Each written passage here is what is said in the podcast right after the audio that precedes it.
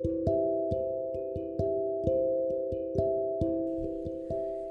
everyone, welcome to today's Bible the podcast. I'm Sarah. I deliver to today's Bible verse for you. Let no mercy and truth forsake you. Bind them around your neck. Write them on the tablet of your heart. Amen. God is a good God, so He is always watching over us. He keeps in mind and cares about us. However, we remember God only when something goes wrong and we are in trouble. God pours a lot of grace on us. How much do we feel His blessing?